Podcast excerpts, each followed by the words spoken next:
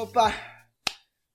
Boa tarde a todos que estão nos vendo ao vivo e você também que está aí ouvindo a gente pelas plataformas de streaming. Esse aqui é o episódio 8 do nosso podcast, o CenaCast. Eu estou aqui hoje com uma convidada ilustre, Esther Vasconcelos. Apresente-se. E aí, tudo bem? Olha, primeiro eu quero agradecer o convite, né? A honra de estar aqui nesse podcast incrível. Obrigado você por ter aceito. Já quero dizer que a conversa da gente vai ser muito bacana, eu tenho certeza. E estou ansiosa para o que a gente vai falar hoje aqui. Então, gente, a, é, a Esther, ela é uma fotojornalista. Esther, por favor, antes de a gente começar a conversa, resume para quem está ouvindo e para quem está nos assistindo o que é um fotojornalista. Então, fotojornalista ele é o profissional do jornalismo que conta os cenários, a notícia através de imagem. Ele que retrata ali todo o momento que na reportagem você vê escrita, você vê falada, então ele vai fazer fotos e ele também aproveita para documentar a história. Minha gata está querendo participar do podcast. Ah, todo mundo, tem espaço para todo mundo aqui. É... Enfim, eu vou dizer aqui como eu conheci você. Eu conheci você por uma hashtag no Twitter sobre o coronavírus.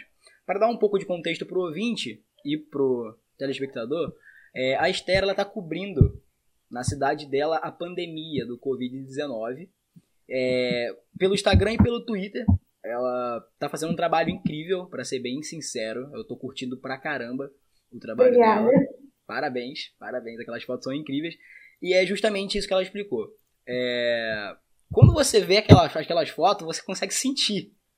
É, é, uma coisa incrível. Você consegue sentir a sensação que ela quis transmitir. Mas eu queria saber, oh, Esther, quando que você surgiu essa ideia de você virar fotógrafa?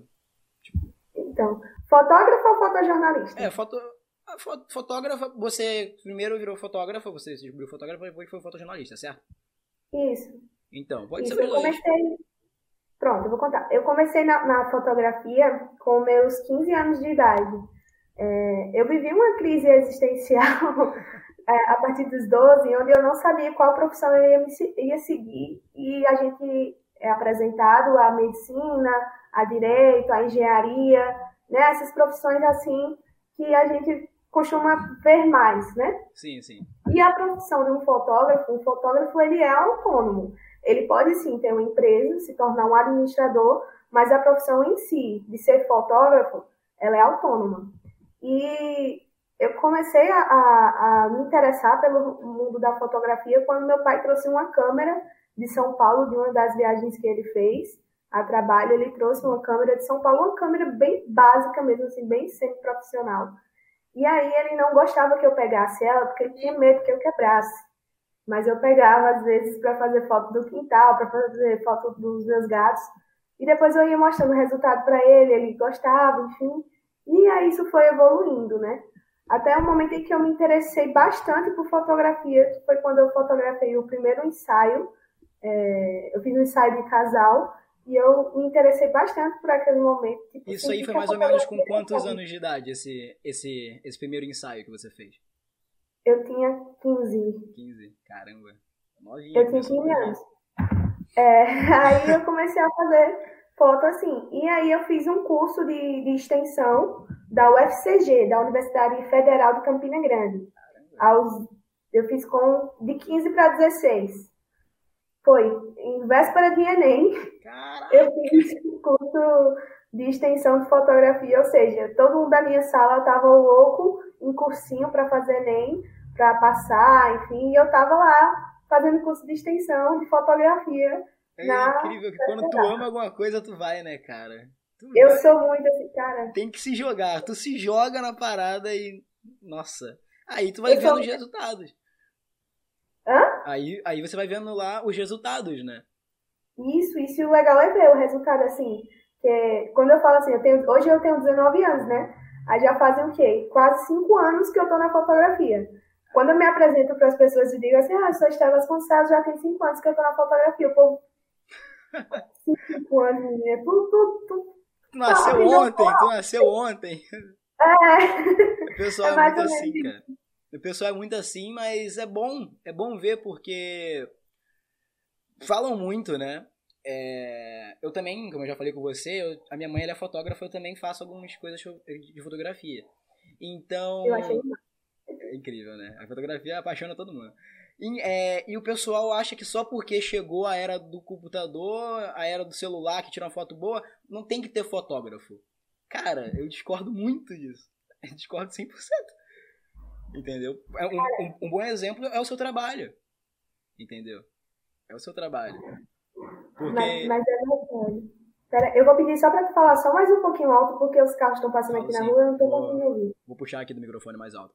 Mas aí é justamente isso. O pessoal vai achando que fotógrafo não, não. ai, fotógrafo é uma, é uma, é uma profissão que não dá, não dá dinheiro, não sei o quê.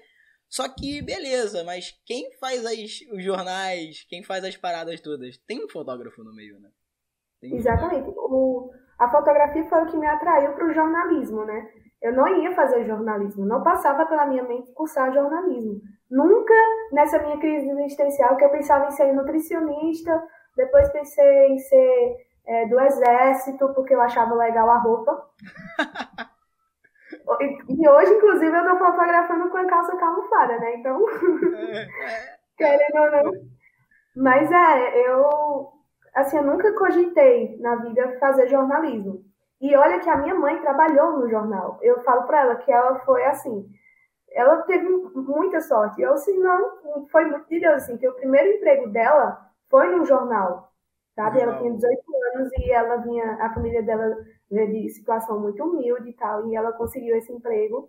Ela conseguiu, não tinha graduação, ela tinha um técnico em administração. Caramba. E aí ela entrou como assistente administrativa do Diário da Borborema. E nisso ela foi crescendo lá dentro, é, indo para o comercial, enfim, para a área comercial. Ela foi vivenciando jornalismo, sabe? Sim, sim. E até o tempo que ela saiu, eu, eu tinha, quando ela saiu, eu tinha uns três anos de idade já. Então ela fala assim que eu peguei o vírus do jornalismo na barriga dela. faz sentido. De uma forma é. diferente, mas faz bastante sentido.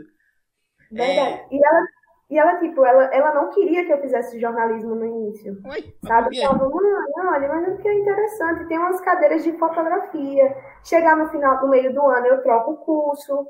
Né? Se eu não gostar, eu posso trocar o curso. E ela fez, não, mas sei lá, tem certeza? Porque ela tinha muito medo do que acontece dentro do, da redação, sabe? Naquela época, a, o, as redações elas eram muito machistas. Então, é, tinha muito da questão do teste do sofá. E minha mãe, de você, pra poder subir, você tem que dormir com o chefe, essas coisas, né? É, essas coisas. Entendi. E Nossa. ela, minha mãe, graças a Deus, assim, ela nunca precisou disso, sabe? Porque nunca precisou e também nunca se submeteu. Ela era de reclamar, de falar mesmo, sabe? De ser bruta. Ela sempre se, se impôs muito e conseguiu muito respeito por causa disso. E, enfim, e eu conversando com ela, ela não queria e tal, ela tinha medo do que poderia acontecer, não só por isso, mas também porque o jornalista está exposto, né? Então, tá a gente viu o que aconteceu com a, lá no Jornal Nacional, né? Na, na Globo, na verdade, com a jornalista, a gente viu isso e, vi, e já, já, vimos tantas outras coisas envolvendo jornalista. Teve a, jornal, a fotojornalista do The Guardian, que ela ficou cega por, em uma manifestação foi, ela estava fotografando. Ah, foi recentemente. Ela estava fotografando uma, uma manifestação que teve nos Estados Unidos e o, a, foi um confronto da polícia e parece que ela foi atingida por estilhaços de vidro Ai. e entraram nos olhos dela, ela ficou cega. Diga, uma fotógrafa ficar cega, entendeu? Então. Cara, é... isso é inimaginável e tipo assim, querendo ou não, é linha de frente em qualquer conflito. Sabe? Qualquer conflito é linha de frente. O fotojornalista tá lá. Ele é, tá, tá vendo, é, tipo, foi que, eu, foi que eu coloquei até na chamada para essa, pra essa nossa conversa. É, são os olhos do mundo, entendeu? O fotojornalismo é os olhos do mundo. Aqui eu tô com uma lista de onde você já foi, ó, vamos lá. Você foi foi chutar o Dom Pedro I? Você, é. Não foi? Foi pro protesto foi. em comércio, que esse a gente vai conversar também, que deu... Eu sei, eu, eu vi a outra versão da história, mas depois eu fui ver o seu vídeo Inclusive, recomendo a você que está no Instagram da Esther. Edição que a gente vai entrar. E o presídio, cara. Eu queria. Agora, agora, curiosidade individual. Como foi entrar num presídio? Tipo, como fotojornalista? Foi muito sinistro. Assim, no caminho a gente já. Eu vinha com o pessoal da Superintendência de Trânsito, né? Que eles estavam fazendo ali a higienização dos locais Eu acho que é pulverização que eles estão usando agora o nome, o termo, não é nem higienização. Mas, enfim, eles estavam colocando lá é, cloro, essas coisas para eliminar chances de contágio, né, nos lugares, assim, do vírus, porque a gente sabe que ele pode ficar fixo em um lugar. Tipo, aí dura, aí dura X dias, né, algumas horas, alguns dias e tal. Isso, exatamente. E aí eles estão fazendo esse processo de limpeza. E aí eu entrei em contato com uma das equipes da Superintendência de Trânsito que iria fazer isso e a gente foi. E a, a moça, ela perguntou, olha, mas a gente vai passar no presídio. Se você quiser, é, quando a gente estiver nas UPAs, você pode ficar e aí você pega um, um, Uber, um 99 e volta. Eu fiz, não, eu quero ir no presídio. Aí eu, você, você é meio corajosa, né? Assim, corajosa não, doida. Mas assim, porque eu, eu digo isso porque, tipo, dá o medo, sabe? É, ainda mais um presídio de, é, de segurança máxima, né? masculino e, e tipo, Cara, masculino ainda, nossa. Não, e aí a gente chegou lá, foi tranquilo e tal. Óbvio, tava todo mundo muito tenso, né? Porque a gente tava entrando no presídio, ninguém ali tinha pisado no presídio uma vez na vida. E eu fui de boas, eu fui fotografar, fui conversar. E aí teve um, um, um dos presos que ele estava abrindo os espaços para que a gente pudesse entrar e o pessoal da equipe pudesse limpar, sabe? Um preso mesmo. Um preso mesmo. Entendi tem uns que ficam na parte de cima é, organizando as coisas, sabe? Meio que fazendo ali um trabalho para conseguir um tempo de sair, entendeu? É, tipo, bom comportamento, faz isso aqui para poder isso, bater. Isso. Ah, entendi, entendi. Exatamente. E aí, nisso que a gente tava lá, eu, me deu a curiosidade, né? Eu sou muito curiosa. Eu perguntei ao agente penitenciário depois, óbvio que não na presença dele. Eu perguntei, por que, que esse rapaz está aqui? Porque, tipo, se ele tava com essa confiança toda, né? É, Por que, que ele tá aqui? Deve ter sido um crime. Aí, não, que... ele, é, ele estuprou algumas mulheres. Ai. Ai. Ai. Cara, eu fiquei com. Eu fiquei do lado de estuprador, ele, ele abriu espaço pra mim poder tirar a foto. Não, e ele conversando com a gente, trocando ideia. Tipo, teve um momento até que a gente esqueceu. Eu esqueci que eu tava no presídio. Cara. Sabe? porque estava muito tranquilo, não, não teve, não, não, era um ambiente é, como a gente costuma ver, sabe? Na, ambiente hostil, né? É, era, era um ambiente mais tranquilo, o pessoal ficava conversando, tinha gente que estava lá sentado, é, conversando sobre a vida, enfim, com, enfim, era, estava muito calmo, sabe? Eu não imaginava ver nada assim, óbvio que tinha os agentes penitenciários armados e tal, mas, tipo, não, não era tão grave. Aí teve até outro senhorzinho que eu estava conversando com ele antes desse episódio, antes de eu ter perguntado. E eu perguntei quanto tempo que o senhor está aqui. Ele faz, já fazem 23 anos. Ai. Esse caramba, ele tem mais tempo de presídio do que eu tenho de vida. Não, imagina o crime que ele fez por estar lá 23 anos, né? Cara, realmente. Não. Mas o cara tá agora. 23 anos no presídio, o cara não fez uma coisa boa, não, filho. Não fez mesmo. Pois é, ele estava cuidando lá de um gatinho que estava lá no, no presídio, enfim, um, um, bichinho lá e.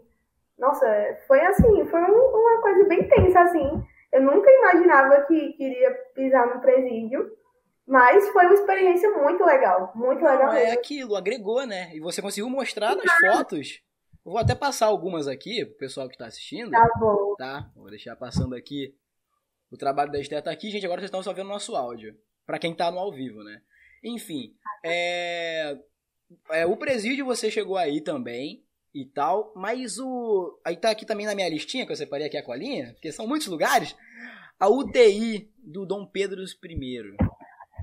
Isso, do Dom Pedro I. Dom Pedro I. Foi. Como é que foi? Não, eu queria saber como é que foi a logística de você poder entrar num lugar desse no meio de uma pandemia. Tipo. Eu vou puxar, eu vou puxar o, o gancho com a outra com, quando tu for falar da questão da manifestação, depois eu vou puxar um gancho para ligar a esse episódio também. Tranquilo, tranquilo. Foi o seguinte, eu desde o início da pandemia, que a pandemia aconteceu, que eu, que, que eu decidi assim, não, eu vou fazer essas fotos, eu queria fazer fotos dos profissionais de saúde, porque eles estão na linha de frente ali, então eles precisam sim ser registrados. E eu, aqui na minha cidade eu não estava vendo isso, sabe? Tipo, eu via mais fotos das ruas, as pessoas fazendo foto de rua e tal eu não tinha visto ninguém fazer foto dos profissionais de saúde. E eu acho que é até por uma questão de, de inteligência, né? É, Mas tipo, aí, pegar coronavírus ninguém proteção. Né? É, tem doido pra tudo. Mas precisa Aí eu resolvi falar com algumas pessoas e fui pedindo contatos. No início eu conversei com um rapaz, que eu já tinha feito até umas fotos dele antes. Conversei com ele, ele é estudante de medicina. Não sei nem se eu, se eu, eu vou falar o nome dele. Josique Wilson. Ele foi pro Luciano Huck. Caramba! Então o contato é, foi bem, o contato foi bem. Foi. Ele é daquela cidade, é Josique Wilson. É o cara que tem o nome mais difícil no mundo. Josique é muito Wilson. difícil o nome dele. Abraço, é Josique Wilson. Graças a você, a gente tem fotos incríveis da UTI do Hospital Dom Pedro I. Muito obrigado. Pois é, valeu, Josique. O povo chama ele de Tasso César. Depois eu vou te contar o porquê.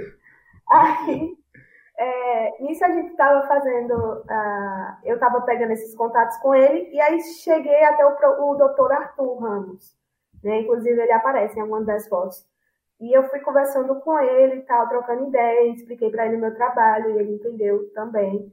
Só que antes eu já tinha ido lá no Pedro I para fazer umas fotos externas, né? Eu fiz fotos ali é, das enfermeiras, elas vieram até a frente do, do hospital para que eu pudesse fazer as fotos. Eu não adentrei, não tinha adentrado as estruturas lar.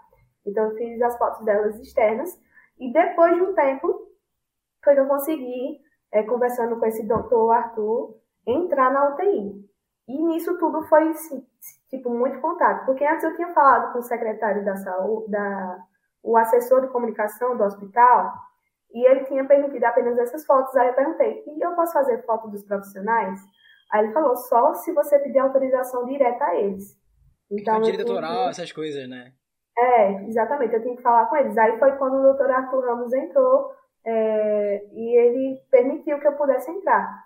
E olha só, o cara era o. Ele é, né? O. o eu não sei como é que eu posso o chamar, mas ele é o superior. Pode repetir aqui. Deu... Ele é tipo superior ah, do, do, da equipe, entendeu? Uhum. Então, foi bom porque conversando com ele, é, eu pude ter acesso a, a toda a UTI, né? Então, foi muito bacana, assim. É, quando eu entrei lá, eu vi a, prime a primeira cena que eu vi foi uma cena assim, que me deixou um pouco assim desconfortável, mas óbvio, eu fiquei desconfortável porque eu não sou acostumada a ver aquilo, né? Eu nunca tinha entrado no UTI de hospital. Então, a primeira coisa que eu entrei foi um homem sendo limpo. Ele estava tomando banho, né? As enfermeiras estavam dando banho nele, porque ele tinha, enfim, feito as necessidades fisiológicas que todos nós fazemos e elas estavam limpando ele. É, e quando eu vi ele nu na maca, na cama, eu já fiquei assim, meio desconfortável. Aí quando eu olho pro lado, aí tá todo mundo nos respiradores, então Ai. foi uma cena assim que abalou um pouco o meu psicológico, sabe? Eu, eu cheguei a, a, Quando eu saí da UTI, era tirando as roupas, né? Que tem que tirar, chorando. E o doutor falando. Sério, você tá sério, é isso, é que eu ia te perguntar, você chegou a chorar. Mas no momento, tipo, durante a fotografia, o trabalho, você chegou a esboçar alguma emoção pros pacientes, pro doutor, alguma coisa? Ou você Não. segurou? Segurou, né? Eu segurei. Não, eu, eu entendo que na, ali eu não poderia. Ali eu não poderia em nenhum momento esboçar tristeza ou desespero, sabe? Eu não poderia, nem raiva, nem nada. Ali era um local. Os médicos, os próprios profissionais de saúde, eles, a todo momento lá dentro, eles conversam com os pacientes, mesmo eles estando totalmente inconscientes. Eles conversam, dizem, elogiam, falam que eles estão conseguindo. Eu, eu presenciei uma cena assim que foi maravilhosa que foi aqui um paciente estava deitado lá na, na, na, cama, no leito, e o, o doutor Arthur, ele começa a conversar com esse paciente, e ele com a mão segurada, assim, no, no paciente, e ele tem falou, foto, olha, se né? você tá me ouvindo... É, tem, tem a foto aí? Deixa eu ver se eu consigo colocar aqui. Tá passando aqui... Aí, eu não tô conseguindo ver. Não, é porque tá passando para live, mas pode ir falando. Apareceu aqui, apareceu o sinal aqui do tá doutor. Tá pode falar, pode. Continuar. É, ele segurando a mão do, do paciente. Aí ele grita né, o nome do paciente e fala: Se o senhor estiver me ouvindo, aperte minha mão. Aí ele não aperta. Ai. Aí eu olhei assim pro médico e tal, tipo, tá. Aí ele falou de novo. E quando ele, ele falou de novo, o, o cara apertou a mão dele. Caramba, cara. Imagina aí, eu acho que eu choraria. De novo. Botou, Arthur, ele olhou, ele tava assim, né? Olhando pra ele, ele olhou assim pra mim, aí fez ele apertou. Aí eu corri pra tirar a foto dele com a mão dada assim com o médico, sabe? É uma foto que tá em preto e branco.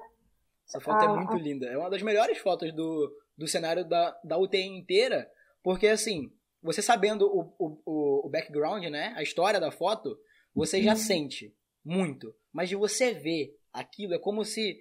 Você tem como interpretar de várias formas, mas eu interpretei como se o médico estava puxando o, o paciente da morte, entende? A morte estava tentando puxar. E é isso que a fotografia representa, entendeu? Você eu posso interpreta... te arrepiar agora? Hã? Posso te arrepiar agora? Fala, fala. O cara já saiu da UTI. Cara, não, não tá, tu tá me zoando. Tu tem que tirar uma foto dele depois da UTI, cara, junto com o médico. Eu tenho que, ah, lá de novo, só sério? que eu tenho que... É sério? É. Nossa, cara. É porque o tempo que eu passei, quando eu fui pra UTI, eu passei um bom tempo sem, sem ter contato com outras pessoas, sabe? Porque eu Sim. tenho que realmente tomar muito cuidado. Mas é, eu quero voltar lá para fazer as fotos dele. Não, que bom, cara, que bom. Aquela foto é, é, aquela foto transmite, eu vou ser bem sincero. É uma, é uma das, vendo o portfólio, foi a que eu mais fiquei mais sentido. Sendo bem sincero, aquela foto mexe. Obrigada, agradeço. Tem agora, vamos pro, vamos para aquele tema que eu tava querendo, o protesto do comércio. Teve para dar contexto pro, pro ouvinte, é, a Estela fotografou um, acho que foi um dos únicos protestos de comércio que foram amplamente divulgados, né? Saiu no G1, saiu em foi. alguns lugares e tal. Só que ela fotografou pela visão dela, que eram basicamente pessoas é, pedindo para a volta do comércio da região onde ela mora. E acabou que o Twitter, né? A rede social é incrível que a gente tem é, começou a falar que eles estavam sendo obrigados e tal. E não sei, eu posso estar falando besteira, mas colocaram a culpa não. Que você estava lá para poder tirar foto do protesto como se o protesto fosse algo bom. Foi isso? Me conta como é que foi essa história. Foi. O que aconteceu foi o seguinte, eu fiquei sabendo que ia haver a manifestação através de um blog daqui da cidade e eu já me organizei para ir no outro dia. E cheguei lá, eram umas 8 horas, e o pessoal ainda estava, tinham acho que umas duas pessoas demarcando o espaço que seria feita a manifestação. E o que aconteceu? É, foram cerca de, acho que foram umas, não lembro se foram 100 pessoas Caramba. que ficaram lá nas ruas, sabe? Não sei se foram 100 ou se foram menos do que isso. Mas essas pessoas, elas ficaram na rua, é, na, nas marquinhas, fazendo, protestando pela, pela. Não era nem pela volta do comércio. Eles queriam uma posição da prefeitura com relação a eles, porque naquele momento não se tinha nenhuma decisão que pudesse ajudar as pessoas que trabalhavam com o comércio. A minha cidade, ela bebe muito do, do comércio é, no centro, sabe? Sim. A gente não, a gente não tem muito assim, por exemplo, turismo. Turismo seria o, o ponto mais alto do ano, agora no meio do ano, por causa do São João. Porque minha cidade é conhecida como a cidade do maior São João do mundo, Campina Grande. Então, é, agora seria um momento de grande procura, de turismo e tal, mas o comércio também seria valorizado nesse momento. E o pessoal estava sem nenhum apoio, então eles foram fazer a manifestação. Daí o que aconteceu? Os veículos de imprensa estavam lá, estavam presentes, e teve um determinado momento em que uma das pessoas que estavam lá é, no, no movimento falou assim, falou mais ou menos assim, é, se você professa alguma fé, seja ela católica, evangélica, espírita, o que for, fale agora com o seu ser superior e peça a ele pelas vidas de Campina Grande e pelo comércio, sabe? Sim, ele, sim. Ele, ele fez essa solicitação. Aí fez, e se você puder, se ajoelhe em oração. Eu acredito que ele deva ser evangélico, né? Porque a gente tem, eu sou, eu sou protestante, e nós temos essa, essa, esse costume na nossa religião de, quando vai pedir algo a Deus, dobrar o joelho. Sim, entendi. E aí essas pessoas se ajoelharam. E, teve, e tiveram outras pessoas que não ajoelharam. Tiveram pessoas que oraram e tiveram pessoas que ficaram lá só observando. Eu fiquei tirando foto. E aí o que aconteceu? fizeram um recorte da, do que aconteceu, desse momento, e saíram com algumas fake news. A primeira que eu encontrei foi uma página é, que dizia que apenas as mulheres funcionárias tinham sido. É, ela falava assim: mulheres, é, não, empresários de Campina Grande forçam é, suas funcionárias a ajoelhar pedindo a volta do comércio, como se fosse a cabeça, como se elas estivessem colocando na cabeça, sabe? Sim, sim. Tipo, se você não fizer, você vai ser demitida. É isso. Uma, isso. uma ameaça. Aí, e eles enfatizaram que haviam sido só as funcionárias, as mulheres.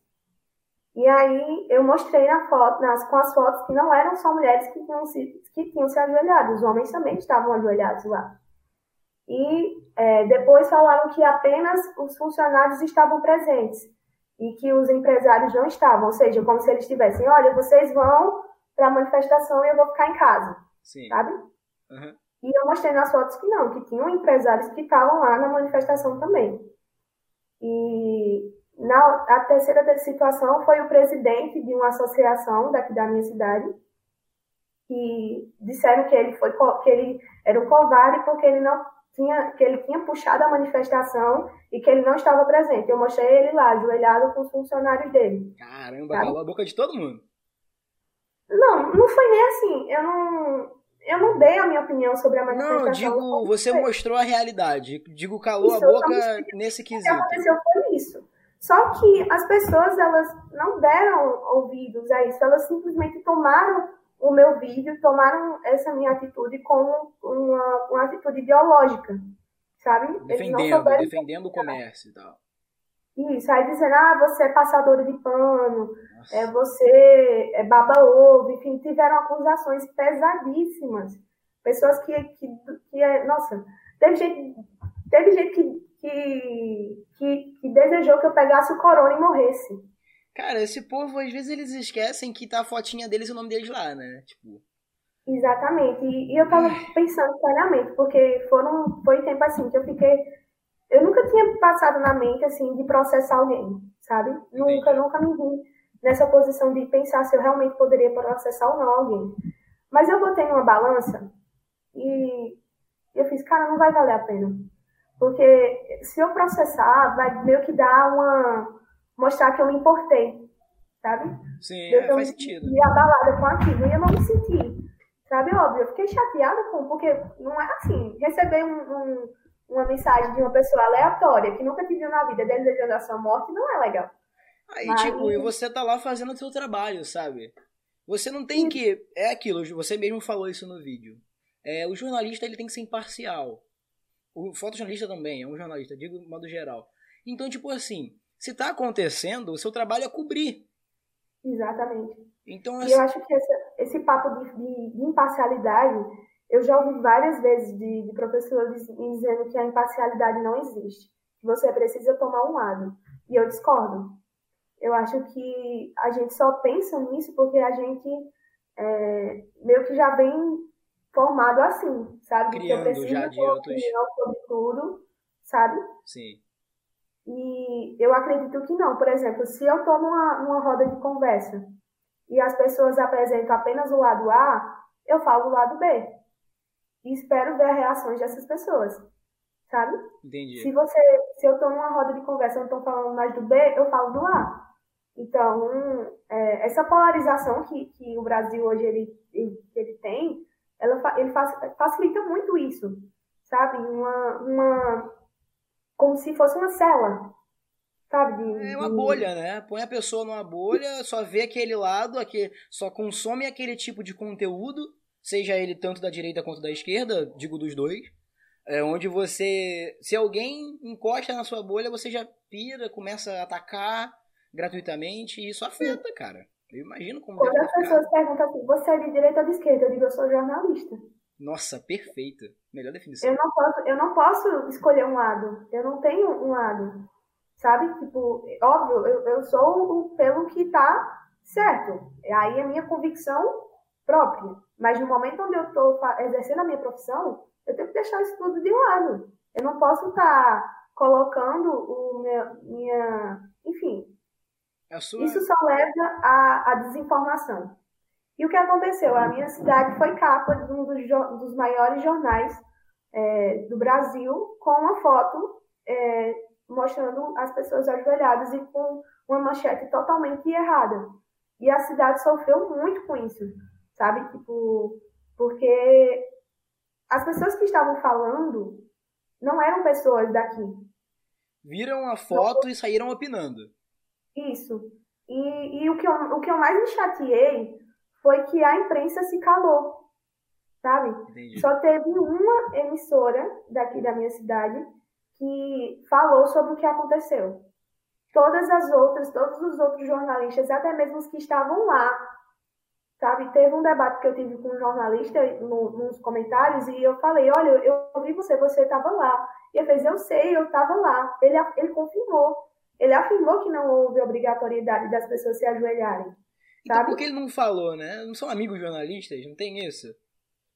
Cara, eu fiquei bastante assim, chateada com tudo isso, mas enfim, é, foi uma experiência, né? E graças a Deus, é, a lei da semeadura, ela se prova cada vez mais real. Isso aconteceu no início da, da pandemia, da, da quarentena aqui na minha cidade. E nesse, nesse episódio, uma pessoa me cobrou, falando assim, por que você não vai no hospital tirar foto das pessoas que estão morrendo? Cara, eu não, não tinha ido ainda, porque, primeiro, não tinha uma taxa de ocupação por causa do corona, porque estava no início. Então, é, e o pessoal geralmente, eu acredito que quem falou isso estava vivendo em outro lugar. Não estava vivendo na era de outra cidade, era de outra cidade. E, e não tinha, tipo, cara, não tinha. Aqui na minha cidade a gente veio ter é, uma, um índice maior, acho que foi do mês, da metade do mês passado para cá, entendeu? Tipo, uma, uma um crescimento nesses números. Ou foi um pouquinho antes. E, né, e quando teve, eu tava lá fazendo foto, entendeu? Sim, Só que, sim. E também as pessoas esquecem que eu sou independente, eu não sou agenciada. Então, tudo eu que resolvo sozinha. Ai. Então, desde como pegar contato, conversar com as pessoas, elaborar ofício, preparar, enfim, falar com pessoa A, pessoa B, isso tudo tá sobre mim e eu tenho minhas outras coisas também para resolver. Então, galera. E acaba também não sendo tão sustentável, né? Por ser é, independente. Foi até, até assim, me fez amadurecer muito. Eu vi, eu vi algumas coisas assim de algumas pessoas é, e isso me fez entender que o meu trabalho. Eu vi até uma, uma matéria que era assim: o bom jornalismo é aquele que apanha dos dois lados. Então. Mas faz total sentido. faz total sentido. E eu, eu acredito, né, que esse episódio, acontecendo bem no início da tua, da tua cobertura, te deu um pouco mais de casca. Entendeu? Tipo, você já aprendeu e já, se vier, já tá pronta. Já sabe o que aconteceu, é. não vai mais ligar tanto quanto você ligou. Porque eu imagino, você tá lá fazendo o seu trabalho, aí chega um cara, não, mas você fez isso, você tem que morrer porque você, sabe, tá pegando, virou chefe, é, virou baba-ovo de burguês agora. Eu li, eu cheguei a ler alguns comentários e as coisas assim meio que sem nexo, sabe? Que mistura um pouco de política com um pouco de tudo. Aí, mas sendo que é uma foto sobre um protesto de pessoas que trabalham com comércio, entendeu? E também entra muito a questão da, de como é tirado de contexto uma foto. Exatamente, tipo, as pessoas elas estão, óbvio, Ninguém quer que ninguém morra por causa do corona, ninguém quer. Eu perdi amigos por causa do corona, sabe? E algo muito, muito triste, de verdade. É, a dor de não poder se despedir também é muito grande. De você não poder. Porque eu até me questionava assim, tipo, por que, que a gente tem na nossa cultura o velório? É um corpo numa sala onde todo mundo fica ao redor e tipo, a pessoa não, não, não, a pessoa não tá ali mais, é, é um cadáver e a gente tem a necessidade de ficar lá olhando, remoendo e tal, mas é porque isso faz parte da, da, do, do, nosso ser, sabe? O ato de poder se despedir, de ver pela última vez. Isso faz parte do processo do luto. Porque aí vem a dor naquele momento e depois você fica com a saudade. E eu perdi amigos, eu perdi um amigo muito. Nossa, ele foi ele que um dos que abriu o caminho para mim em uma, em uma área da imprensa em um grande evento aqui da cidade. e ele morreu por causa do Covid. Caramba. E eu me senti, tipo, eu sentia, eu sentia que, tipo, era uma, uma, uma tristeza misturada com revolta, sabe? Mas as pessoas também esquecem de que tem um outro lado da moeda. De pessoas que estão aí lutando para conseguir um auxílio emergencial que talvez nem caia na conta. De pessoas que estão aí tentando pagar as contas e não conseguem. De, assim, o pessoal briga muito com quem não deveria, sabe? Eu vejo que a gente poderia brigar mais com as pessoas maiores do que com um médio, um microempresário que está tentando sobreviver de toda forma. Então, naquele momento ali, eles estavam procurando resposta do poder público. Eles não estavam querendo, é, pedindo naquele momento para que voltasse tudo. Eles só estavam pedindo isso. Olhem, olhem para a gente, sabe? Sim. É a mesma coisa do que está acontecendo com o pessoal do circo agora, que está aqui na minha cidade. Eles estão lá sozinhos, abandonados pela prefeitura. Então, pode, se eles saírem... Pode falar do projeto do canal, vou colocar na descrição também. É. Pode falar à vontade. Só para contextualizar o pessoal que está só ouvindo, é, o Circo Mundo Mágico é um, é um projeto que a, que a Esther está levantando. Já conseguiu chegar a mil inscritos no, no YouTube, né, Esther? Já, já, graças a Deus, eu fiquei muito feliz. É, foi um circo né, que ficou aqui preso na minha cidade por causa do, da pandemia, por causa da quarentena. E eles precisavam muito, de verdade, de, de auxílio, porque são 26 pessoas lá, 11 crianças. Caramba, caramba! E, tipo, a estrutura do circo tá toda perdida, toda. Tipo, os ferros já, ficaram, já enferrujaram, é, ela já perdeu o caminhão, os caminhões, que, porque esse circo não foi feito para ficar parado no lugar. O circo ele roda. Então, é, tudo que tinha ali a manutenção, que tinha toda vez que ia para uma outra cidade, tudo isso se perdeu, sabe? Então eles estão lá é, com lonas rasgadas, estão com. Eu fiquei muito preocupada quando eu vi, porque aqui na minha cidade agora está em época de chuva. Ai. E tinha muitas poças de água lá, o que facilita muito a dengue, sabe? E, e se lá se tornar um ponto de proliferação de dengue, pode não só contaminar, óbvio, eles vão ser os primeiros ali, né? Mas que Deus abençoe que isso não aconteça.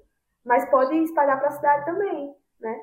Então, é, as pessoas precisam, eles precisam dessa, dessa ajuda. Então, eles criaram esse evento, né? Que vai ser no dia 4 de julho, às 6 horas da, da tarde, vai ter uma live, onde eles vão apresentar os ciclos, os números, enfim, tem uma galera que está envolvida para ajudar eles nessa estrutura. Eles precisavam alcançar mil seguidores e, graças a Deus, eles conseguiram alcançar. Bem, estão chegando mais doações. Eu fui deixar umas doações lá é, essa semana e a, a moça do circo falou assim: Esté, a gente ficou tão feliz porque hoje é aniversário é, da moça lá e eles vão comer pela primeira semana carne. Ai, cara. Fazendo três semanas que eles estavam sem comer carne, sem comer mistura, Meu que eles chamam. Deus do céu. Tipo, pra gente que tem a condição, graças a Deus e tal, de estar tá numa casa quentinha, de, é. mesmo com todos os problemas, a gente ouvir isso já dói. Imagina você que foi lá e viveu, você tirou foto. Você... Cara, a situação é muito difícil. Me doeu muito quando ela falou assim: é, o que a gente tem é prioridade das crianças. Depois a gente come. E ela falou que teve dia que ela não comeu que ela enganou a barriga, porque realmente não tem como sustentar, assim. Aí o pessoal fala, ai, vende um caminhão. Assim, sim, quem vai comprar nessa época? Não vai.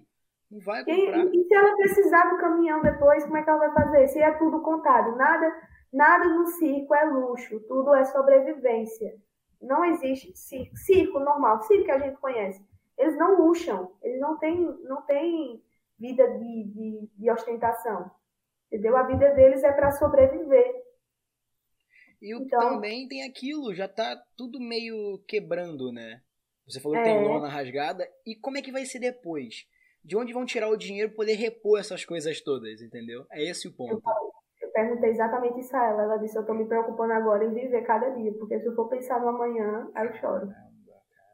Ela disse que tem muita gente lá que tá com, com depressão, que tá. Não com depressão, né? Porque não foi diagnosticado, mas que está com sinais assim de desânimo, de tristeza, e enfim.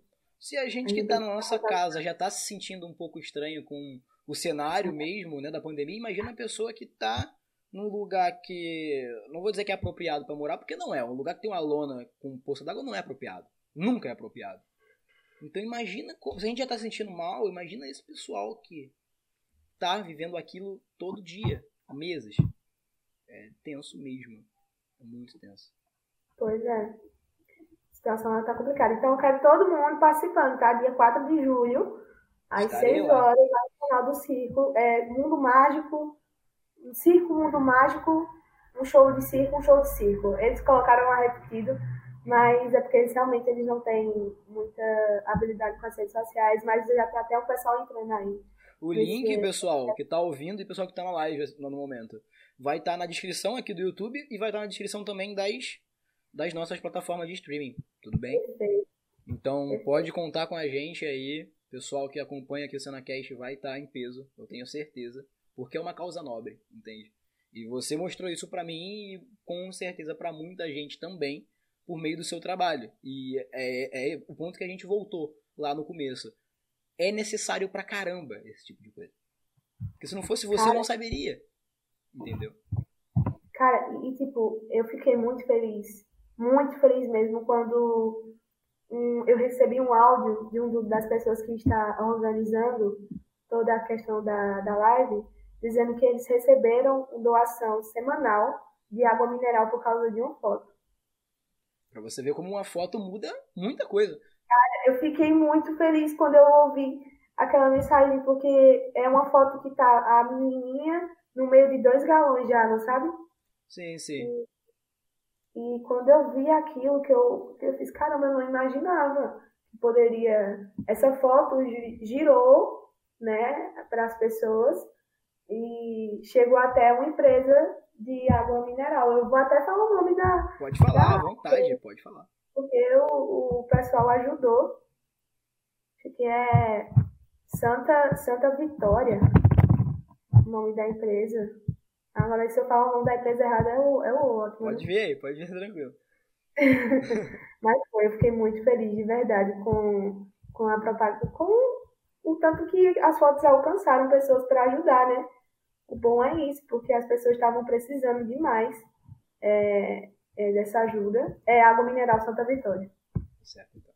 Então, muito obrigada aí, pessoal, ajudou o pessoal do circo. Muito obrigado.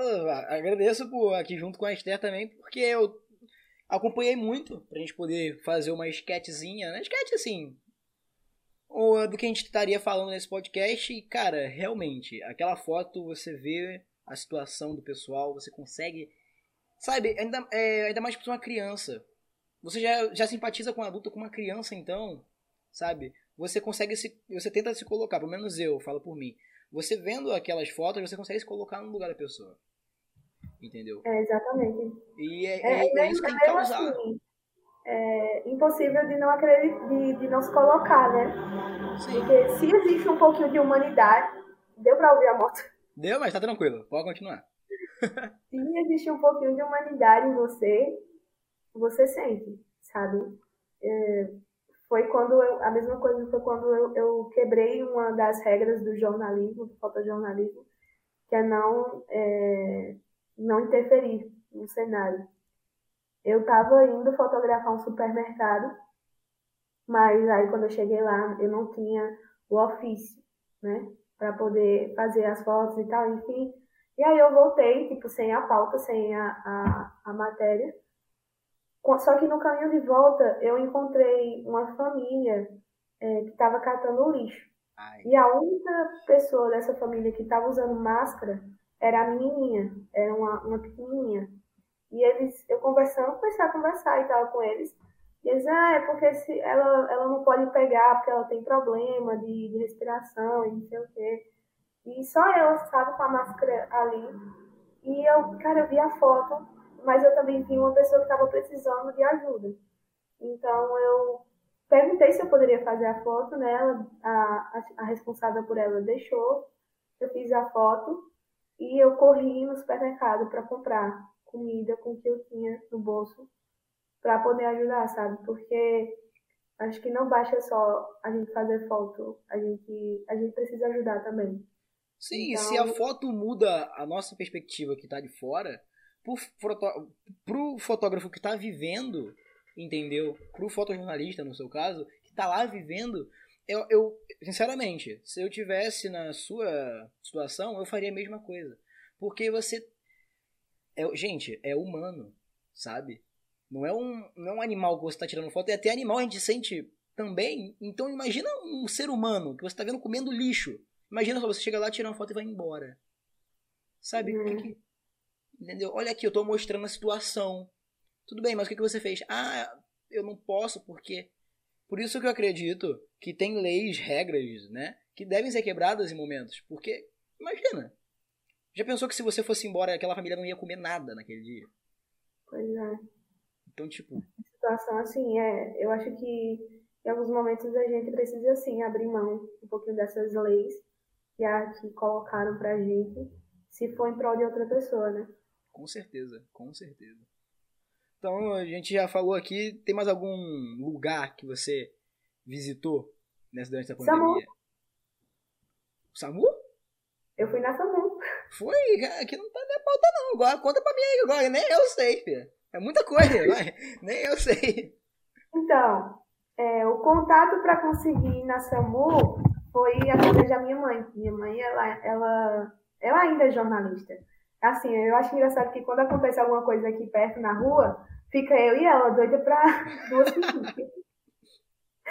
doida pra saber o que é que tá acontecendo. Mas é, quando eu tava conversando com minha mãe, aí eu falei, ai mãe, eu queria tanto fazer foto lá na SAMU. Eu já fiz foto de hospital. Mas, tipo, eu, eu digo que eles estão no olho do furacão, né? Porque eles vão até a pessoa que tá com suspeita, que pode ou não tá, e levam até o hospital. Aí os, os os médicos, eles estão na linha de frente. E eles estão no olho do furacão. Sabe? É bem mais exposição, né? É a primeira, o primeiro contato, na verdade. Exatamente, é o primeiro contato. Você falou agora, é perfeito. E aí, eu conversando com a minha mãe, e ela fez, ah, eu tenho um amigo que ele trabalha na, na SAMU, eu vou te mandar o contato dele. Eu conversei com ele e tal, e ele, beleza, Esté, pode vir fazer as fotos e tal. Só que aí foi um dia onde quase não teve ocorrência. Então, só teve uma ocorrência de corona e foi uma foi uma suspeita, não era não era confirmada. Mas aí foi uma experiência bastante assim interessante, eu gostei demais. Também eu não fiquei o dia todo lá, eu fiquei a parte da manhã, né? E, e foi assim, foi uma experiência muito bacana porque eu vi como é dentro, sabe, do SAMU. Porque às vezes a gente pensa assim, ah, o SAMU tá demorando demais, não sei o quê. Cara, se você vê o quanto de coisa que eles fazem ali dentro, o, o quanto que eles lutam, assim, para manter a sanidade mental. Eu fui conversando, como eu sou muito curiosa, é, é, assim, eu digo que, que o meu maior. Jornalista nata, jornalista é, nata. Minha maior característica é a comunicação. Eu gosto muito de conversar com as pessoas e eu sou muito tagarela. Então eu fui puxando conversa e aí eu perguntava assim: ah, mas você já socorreu gente sem cabeça? Já. Ah, mas. É, você já. Não tem como socorrer mais, né? Eu acho. Só leva mas... o corpo junto e leva é, fazer o enterro. Ah, mas você já. Aí, tipo, já e ver a família pedindo pra gente fazer alguma coisa sem ter como a gente fazer. A gente já sabe que o cara tá morto, que a mulher tá morta. E, e a família desesperada e você ali naquela posição. Tá, e agora? Eu faço o quê? Não tem o que fazer, né? E a frieza também que eles têm que lidar, eles não podem expressar emoção é, de tristeza, de medo, nem nada, porque se eles fizerem isso, eles podem passar para o paciente. Então, é todo momento ali na calma. É, eu perguntei a esse, essa, esse contato, essa fonte, e, e ele disse assim que o pior para ele é fazer resgate de criança. Porque. Eu imagino, cara. Eu imagino é, é mesmo. É criança é, é algo assim que, que mexe muito, porque não viveu nada ainda, não tem maldade no coração, é um ser inocente, um ser que está descobrindo agora, então ele, sabe, um ser que precisa de proteção, então é muito pesado para eles. E, e, nessas conversas foi muito bacana, assim, de, de conhecer as experiências deles, assim, é, também o quanto que eles ficam cansados, sabe? fui. Geralmente e... eles são de plantão, né? Tipo, dia é, e tal. Cara. Viram noites ali. E, e assim, eu já tinha ido na SAMU antes para fazer uma matéria com o pessoal da, da faculdade sobre alcoolismo na juventude. E quando eu fui agora, dessa outra vez, eu já fui com outro olhar, sabe? Antes eu, eu fui com um olhar de tipo, eles vão falar sobre é, o socorro a pessoas com, com álcool no corpo. Pessoas que dão PT, essas coisas. Sim, sim. E, e dessa outra vez eu fui, não, eles são profissionais da saúde que precisam ser valorizados. Então foi, foi, um, foi uma experiência muito bacana, eu gostei bastante de ir lá fazer essas fotos e eu tô vendo se eu vou lá de novo para ver se eu acompanho alguma ocorrência. Eita, e novidade no Instagram. E falar nisso, o pessoal que tá de, de streaming, né, que tá ouvindo, pode dizer o arroba seu Instagram pro pessoal poder seguir? Posso, arroba esté, underline, VASC, Vasco. Mas é de Vasconcelos, não é de Vasco. Tá? e o Twitter? O Twitter também pode falar à vontade. É arroba Fotojornal, né? É isso aí mesmo, já até gravei. já que você falou da questão da faculdade, que você foi, chegou a visitar o SAMU na faculdade e tal, é, como que, tipo assim, como que funciona uma faculdade de jornalismo? Você está fazendo faculdade de jornalismo, né? Como é que funciona? Cara, eu. Tá, vamos lá, como funciona? É, a gente. Tu diz assim, o técnico, a parte técnica ou. Eu digo assim, as, as, as atividades, atividades, digo assim, as matérias e tal, que você precisa para Entendi. se destacar dentro da própria faculdade, essas coisas. Entendi. Então, lá na minha faculdade a gente tem muitas atividades é, práticas, muitas matérias práticas, inclusive esse período que eu estava, ele era um período bastante prático. Então, a gente foi prejudicado por isso, porque a gente não está tendo aula em EAD por causa dessa necessidade. Eu quero mesmo ver como é que eles vão fazer as que estão querendo voltar com as aulas online agora, enfim. É, a faculdade ela é dividida assim, em aula teórica, você tem duas, você tem disciplina que você tem duas duas partes. Tem a carga horária de 30 horas e tem a carga horária de 90, de 60. Caramba, tanta hora é. assim. E aí você tem uma, por exemplo, a gente tem teve radiojornalismo. Aí o primeiro é só teoria, aí a segunda parte é prática, entendeu? Entendi. Então é bastante legal assim. Eu gosto, eu acho que a estrutura do meu curso ela tá bastante interessante. Acho que poderia é, ser atualizada, porque tem muita coisa que a gente vê que é de muito antigamente que poderia ser substituído ou pelo menos ali dividir espaço com o que está novo, sabe? Sim, sim. Por exemplo, jornal é, digital. Os blogs novas, e tal. Isso, essas novas modalidades. E uma coisa que eu acho, mas a gente também tem que compreender, porque nós estamos saltando de uma forma assim, muito rápida. É, surgiu o podcast, surgiu as transmissões de jornal é, através de, do serviço de streaming. Você agora pode acompanhar um portal não só na escrita, como também você pode ouvir o áudio da, da matéria, por exemplo, a Gazeta do Povo, ela tem esse recurso. Se eu tiver fazer alguma coisa em casa, mas eu quero ouvir a, a, a matéria, é só aplicar no, a, aplicar no recurso em que o jornalista ele vai ler a matéria para mim. Caramba, então, não sabia disso não. Bravo, é, muito bom. Muito legal, na Gazeta do Povo. E isso, assim, tá, tá, tipo, as coisas estão mudando muito rápido e não estão dando tempo das pessoas estudarem e, e trazerem teorias em cima, e aplicarem e entrar na, na grade curricular da, da faculdade. Aí que entra Mas aquilo também. É algo assim que, que, que eu, eu me encontrei e me identifiquei bastante com o curso, porque os professores, eles são totalmente assim, abertos à conversa, sabe? Oxe. eles são bastante é, acessíveis. Inclusive, um dos meus mentores, né, que é o professor Rocha Mello, ele mesmo eu já tendo terminado a cadeira dele há o quê? uns dois, três períodos atrás, ele continua sendo meu professor de fotojornalismo porque eu continuo aperreando ele e converso para o que, é que você acha disso? Pronto, as perguntas que eu mais fiz para ele durante tudo isso foi com, foi com relação à imagem de criança, né? Porque a gente tem aquela ideia de que criança a gente tem que colocar a tarja preta nos olhos, sendo que a lei é que você deve esconder uma parte do rosto.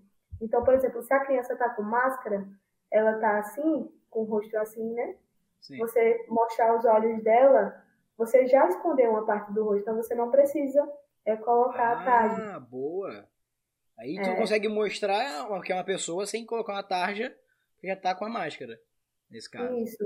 E, e, tem, e existem debates que estão é, tomando aí parte da, da, dessas ideias, dessas leis do, do, do, fotojornalismo, de fotografia de outras pessoas, né? É, se realmente é necessário colocar essas tags, porque elas podem trazer até um sentido mais marginalizado, sabe?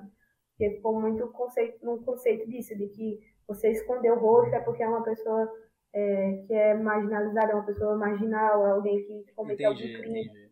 Depois você oculta a identidade, enfim tem muito disso. Aí tá, isso está muito em debate ainda, mas eu gosto muito de conversar com os professores. Eu sou aquela aluna carrapato, sabe? Quando eu gosto de uma. De uma, de uma que foi, meu amor? Quando eu gosto de uma matéria, de uma disciplina, quando eu me identifico, eu tento extrair o máximo daquilo e aplicar na profissão, aplicar no que eu vivo, porque é uma oportunidade de não só aprender dentro da sala de aula, mas também com as experiências dos seus professores, né? Que são pessoas que passaram pelo mercado de trabalho, que trazem ali muitas histórias e muitos ensinamentos na sua vivência. É, e já que você está nessa questão de professores e tal, para a gente concluir aqui, eu queria que você listasse três, três inspirações master, assim. Três jornalistas, fotojornalistas que você, ou não, pode ser um parente também, que você olha e fala, não, eu quero ser um dia que nem aquela pessoa lá eu penso todo dia nisso. As três então, pessoas. Eu vou falar aqui. É, duas fotojornalistas que eu me inspiro bastante são é, uma já não está mais entre nós, a outra está.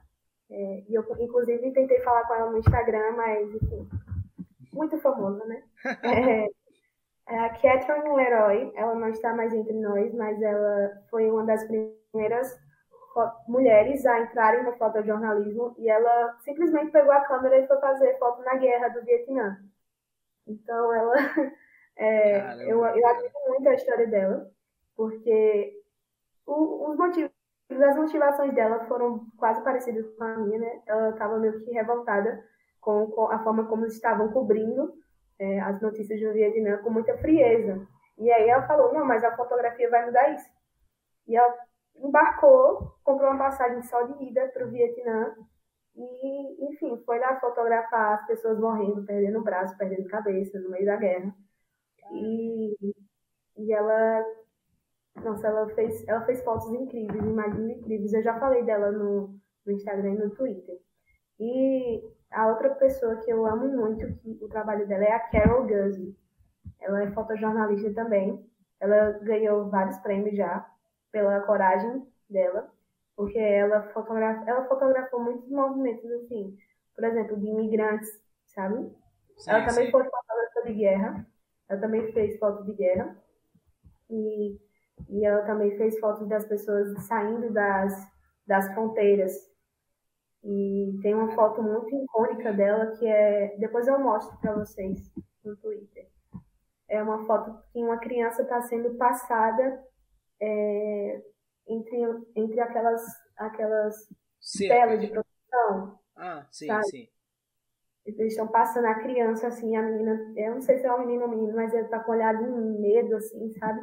E é uma cena, assim, bastante, bastante marcante. A outra pessoa que eu admiro muito, muito mesmo, é, nossa, eu poderia citar vários aqui, de verdade. mas eu digo que é a pessoa da minha mãe, porque ela me dá muita força, muito ela me encoraja muito. Sério, eu acho que nenhuma mãe em sua consciência ia fazer o que ela faz. Mas é bom, é bom que ela faça pra gente poder ver suas fotos lá no Instagram e no Twitter. Tem que ter é, alguém tipo, incentivando.